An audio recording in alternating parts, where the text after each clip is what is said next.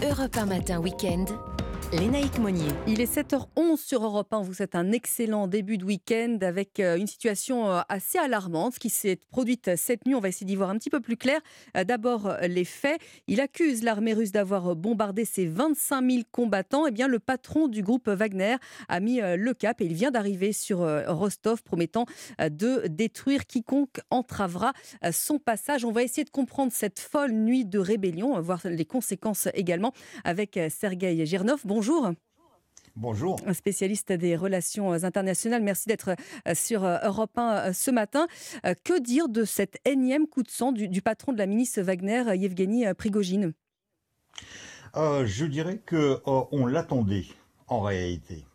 C'est Poutine lui-même qui, qui, a mis en place cette machine et c'est paradoxalement cette machine-là qui s'est emballée et qui actuellement euh, a commencé la marche contre Poutine. Mais euh, moi, je suis absolument pas étonné euh, d'avoir euh, d'avoir cette rébellion de, de Prigogine. Euh, tout simplement, moi, je l'attendais un peu plus tard. Moi, je l'attendais l'année prochaine. Euh, et donc, parce que l'année prochaine, c'est les élections présidentielles de 2024. Mhm. Et donc, je voyais très très bien Prigogine déjà arriver en force contre Poutine pendant ces élections-là. Et lui, il a commencé ça plus tôt, mais en quelque sorte, il était obligé de le faire. Vous savez, euh, au mois de mai, il a quitté euh, les, euh, le front à Bakhmut. Oui. il a annoncé d'ailleurs qu'il a pris la ville de Bakhmut, comme, comme quoi il est devenu le héros la seule personne qui a réussi à faire quelque chose par rapport au ministère de la Défense. Mais ça fait dix mois où il, est en réalité en, en lutte ouverte, publique, contre le ministre de la Défense euh, Shoigu et le chef d'état-major Gerasimov. Et en, réalité, ce qui se passait, c'est que une fois, lorsque Prigogine a pris la ville de Bakhmut, il a compris que la contre-attaque ukrainienne risquait de lui faire perdre euh, en fait le reste de son armée parce qu'il a perdu déjà beaucoup. Il a annoncé qu'il a perdu au moins 20 000 personnes à Bakhmut euh, et donc si on calculait bien, il lui restait à peu près entre 15 et 10 000 heures.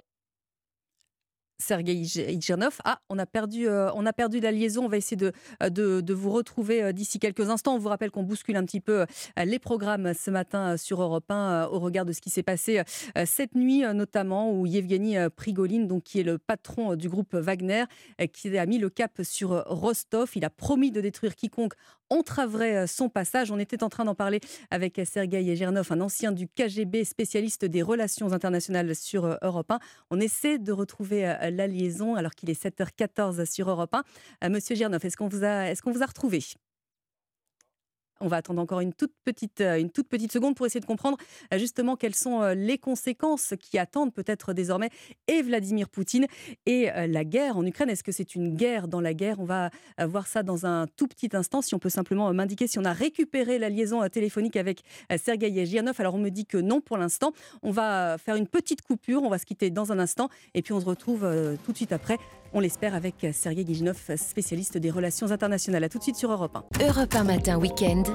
Lénaïque Monnier. Il est 7h17 et nous avons euh, récupéré la liaison avec Sergei Girnov. Euh, rebonjour, monsieur, euh, monsieur Girnov. Alors, on parlait hein, de, cette, de cette folle nuit de rébellion où le patron du groupe Wagner a mis le cap sur Rostov. Est-ce qu'on sait ce qu'il peut envisager maintenant?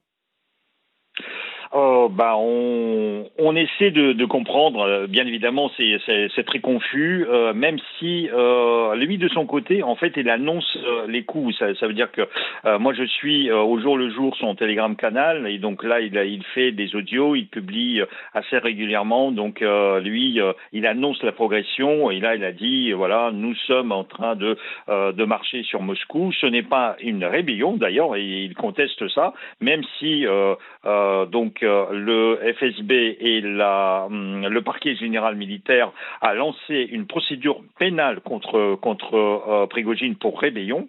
Euh, donc lui, raconte, non, non, euh, nous sommes là, mais attention, toute personne qui va s'entreposer entre nous et euh, le Kremlin va être euh, détruite. Donc euh, surtout ne bougez pas.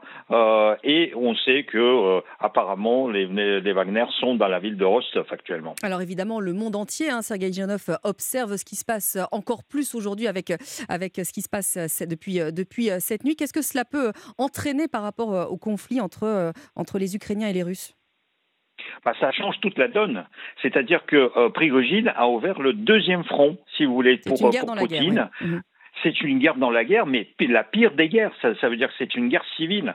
Ça veut dire que ce, n'est plus euh, l'effort euh, de, l'armée russe n'est plus dirigé contre l'Ukraine sur le front à l'est de l'Ukraine, mais maintenant ils ont une armée, euh, 25 000 personnes, voire même plus, parce que Pri- Prigogine parle aussi de 50, et puis euh, la possibilité d'autres personnes, euh, y compris dans toutes les forces, euh, ce qu'on appelle les Silovi- Siloviki en Russie, c'est-à-dire les forces, euh, les, forces de l'armée, services secrets, etc., qui peuvent se rallier à Prigogine. Et donc actuellement, en fait, c'est ça la question. Est-ce que Prigogine va être resté tout seul ou est-ce qu'il va être rallié par d'autres euh, euh, personnes en armes? Et que va faire euh, Vladimir Poutine selon vous? Eh ben voilà, c'est la grande question. Euh, actuellement, c'est euh, seulement Peskov, son porte-parole, qui dit euh, Vladimir Poutine est informé. Et donc, à part d'être informé, on ne sait absolument pas. On a quelques bribes. On dit qu'on a vu deux hélicos voler entre le Kremlin et euh, Novo-Agariov, euh, c'est-à-dire la résidence présidentielle dans la banlieue de Moscou. Euh, on n'a pas vu euh, Vladimir Poutine. D'ailleurs, hier, c'était euh, quelque chose de kafkaïen parce que Vladimir Poutine a fait une déclaration félicitant la jeunesse de, de Russie euh, pour la journée de la jeunesse. Et donc, on a compris qu'en fait, c'était c'était quelque chose qui était en- préenregistré et lancé sur l'antenne. Mais actuellement, euh, Poutine se, terre et se tait. Et on va scruter ça de très très près. En tout cas, on vous remercie infiniment, euh, Sergei Gernov, d'être venu euh, nous apporter votre éclairage ce matin, vous qui êtes un ancien du KGB et un spécialiste, on l'a bien compris, euh, des relations euh, internationales. Merci à vous. Il est 7h20 sur Europe 1.